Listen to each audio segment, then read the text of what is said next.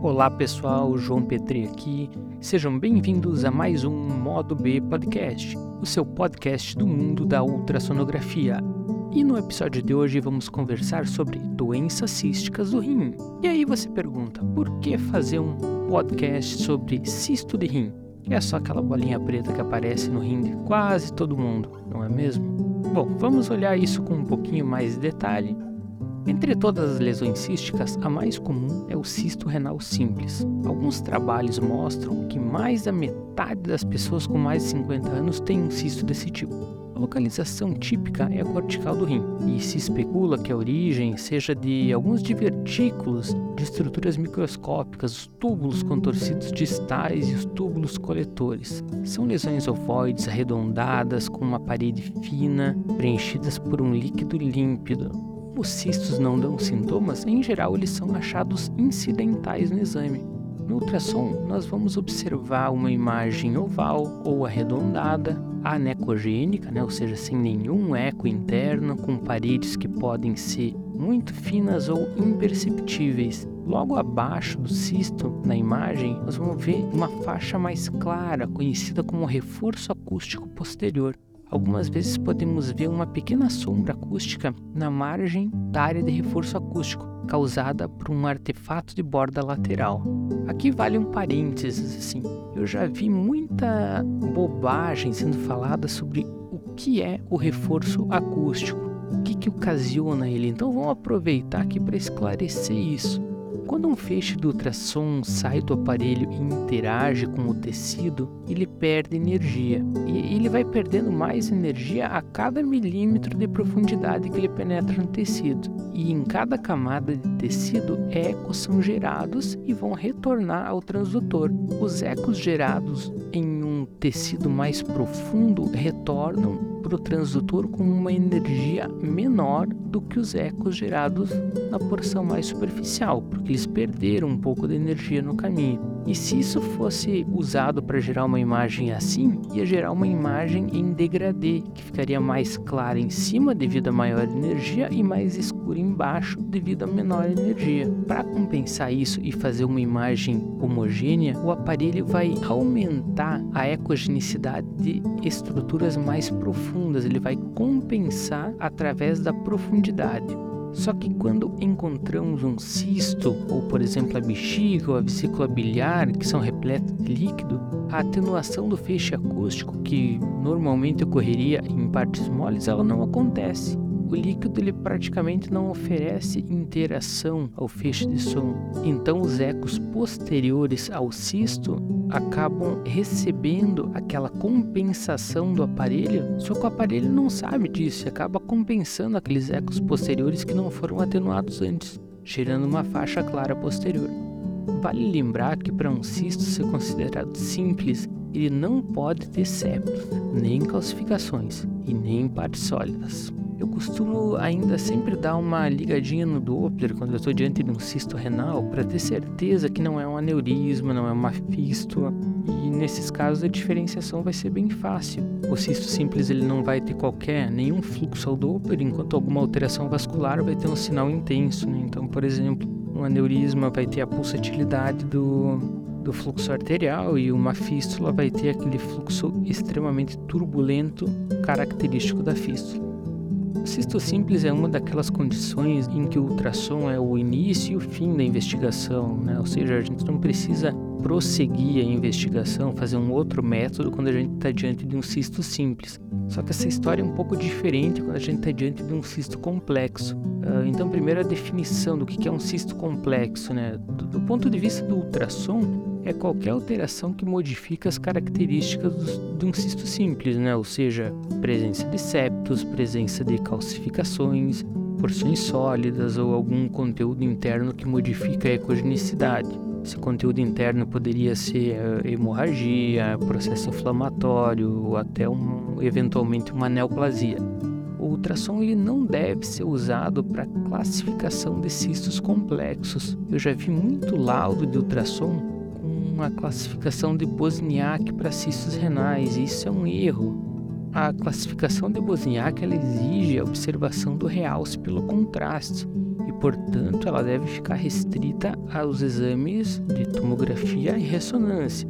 Agora, se você trabalha em algum lugar onde o contraste por microbolhas, né, o contraste por ultrassom, onde ele é acessível, aí sim a gente pode usar a classificação de Bosniak. Mas isso não é a realidade da maior parte dos serviços, né? A maioria dos lugares não trabalha com contraste por ultrassom. Então fica restrito mais a parte de tomografia e ressonância. A recomendação usual é que, diante de um cisto complexo, uh, se recomende o prosseguimento da investigação com um método contrastado. Em geral, esse método é a tomografia por conta da sua maior disponibilidade. Uma situação que acaba acontecendo com frequência é observar um septo fino em um determinado cisto. Por conta da complexidade, recomendamos uma tomografia e, ao realizar a tomografia, o septo não aparece.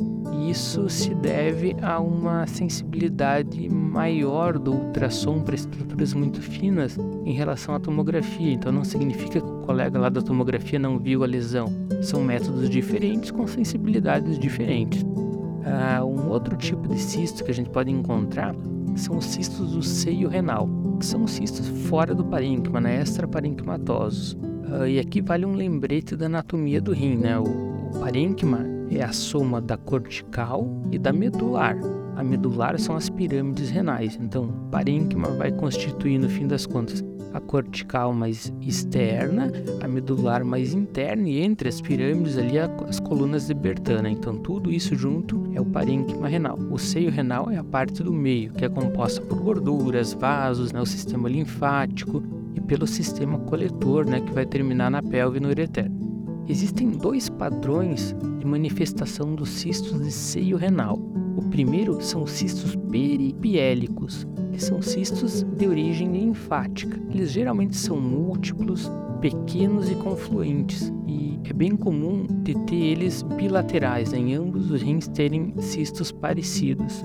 O outro padrão é cistos parapiélicos, que eles têm a origem no parênquima, só que eles são como se fossem isofíticos, só que para dentro, né? Então eles são endofíticos, eles é, se insinuam para o interior do seio renal.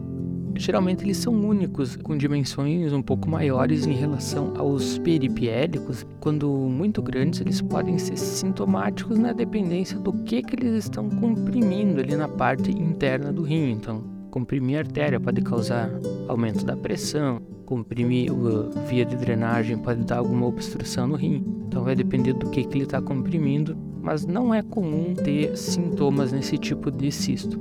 Ao ultrassom, os cistos peripiélicos eles vão se apresentar como formações anecoicas mais alongadas, assim, confluentes no seio renal, que são às vezes difíceis de diferenciar do próprio sistema coletor dilatado. E a melhor maneira de tentar essa diferenciação é observar que os cistos não têm comunicação com o sistema coletor, né? ou seja, eles não desembocam na pelve renal, só que isso nem sempre é possível. Muitas vezes é necessário fazer uma tomografia e só na fase contrastada da tomografia que a gente vai conseguir ver então que existem estruturas uh, císticas no seio renal que não são preenchidas pelo contraste. E aí dá o diagnóstico então dos cistos peripiélicos. Já para os cistos parapiélicos, eles devem ser tratados como se fossem do parênquima, apesar de estar uh, para dentro ali né, no seio renal. Ou seja, se forem cistos simples, a investigação acaba no ultrassom. Em caso de complexidade, conforme os outros cistos, né, eles vão ter que prosseguir a investigação para uma tomografia ou uma ressonância, dependendo do caso. Pacientes nefropatas crônicos que fazem uh, diálise podem acabar desenvolvendo cistos renais né, naquele rim nefropata crônico. Essa é a chamada uh, doença cística renal adquirida e ela é mais frequente quando o tempo de diálise é grande. Então, pacientes que fazem diálise há muitos anos, por exemplo, 5, 10 anos, têm uma chance maior de esses cistos adquiridos no rim nativo dele.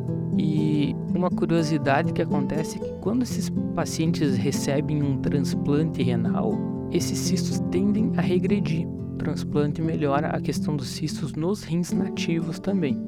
A avaliação por ultrassom desse tipo de lesão é difícil porque os rins nativos no paciente dialítico acabam sendo muitas vezes pequenos, né, hiperecogênicos e difíceis de encontrar. É, mas como eu sempre gosto de lembrar, assim, é, ter um problema de saúde não torna o paciente imune a outro. Então é importante que no nefropata crônico os rins nativos sejam investigados com bastante critério, porque ele também pode desenvolver ali um tumor, ele pode desenvolver cisto, ele pode desenvolver infecções, né? Então, uh, o fato dele ter essa doença crônica não imuniza ele de ter outros problemas naquele rim, né? O rim tem que ser avaliado com bastante cuidado. Quando se detecta um cisto suspeito ou um nódulo um rim dialítico, aí tem que ser feita a tomografia e é importante lembrar que um paciente dialítico que faz uma tomografia contrastada, a gente tem que programar a hemodiálise para logo após o exame.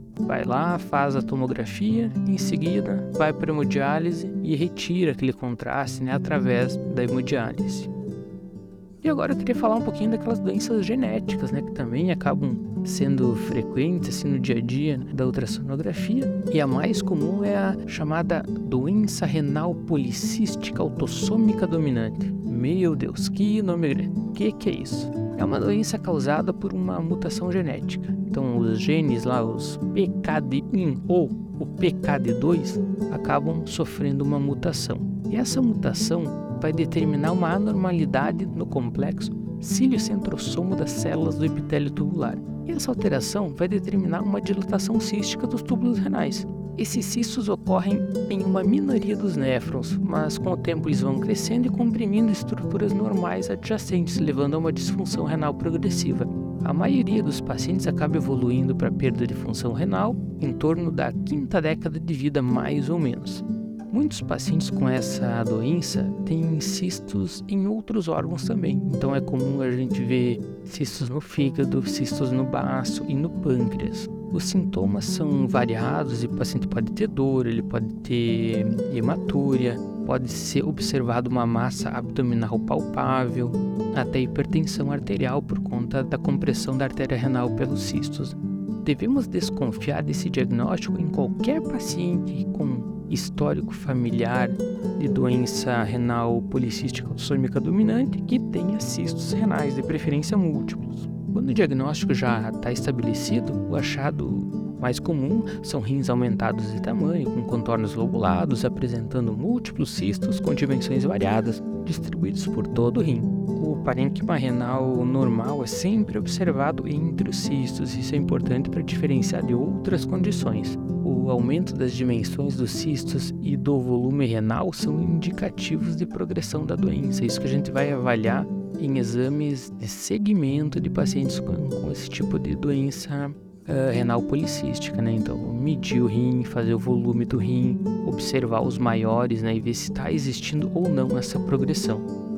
A próxima doença genética que vamos ver é aquela que afeta a população pediátrica, a doença renal policística autossômica recessiva. O que, que, vai acontecer? É uma ectasia tubular renal que se vai se manifestar por múltiplos cistos em ambos os rins e malformações ductais hepáticas com sinais de fibrose, Vamos observar a ultrassom rins aumentados e hiperecogênicos.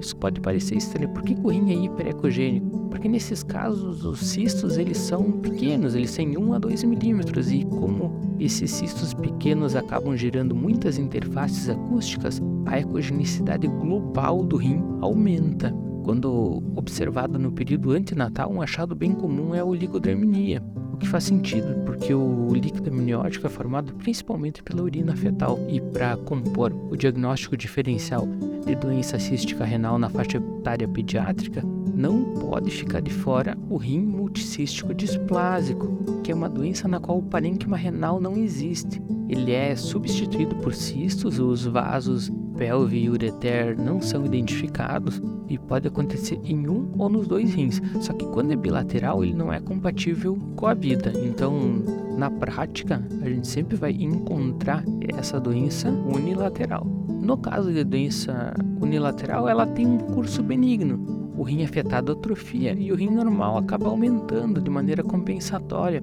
E esse rim aumentado de maneira compensatória é chamado de rim vicariante. Podemos observar um cisto ou múltiplos cistos de diversos tamanhos. Na evolução da doença, os cistos acabam evoluindo e podem apresentar um aspecto de pequenos nódulos sólidos. Os achados de imagem vão depender da idade do paciente no momento do exame. Se observados em um período neonatal, é comum a gente ver cistos grandes né, naquele rim afetado. Já na faixa etária pediátrica, vamos ver um rim ainda aumentado de tamanho, com múltiplos cistos, sem parênquima entre esses cistos. Não vamos observar vasos calibrosos ali e o sistema coletor também não vai ser identificado. No adulto, existe uma tendência já do rim já ter atrofiado, então aqueles cistos vão diminuindo conforme o paciente vai crescendo, até que no adulto já às vezes nem se observa nem cistos e nem mesmo o rim. Quando se observa o rim, se observa uma pequena massa sólida central com alguns cistos na sua periferia. E esse foi mais um Modo B Podcast. Muito obrigado pela sua atenção e até a próxima.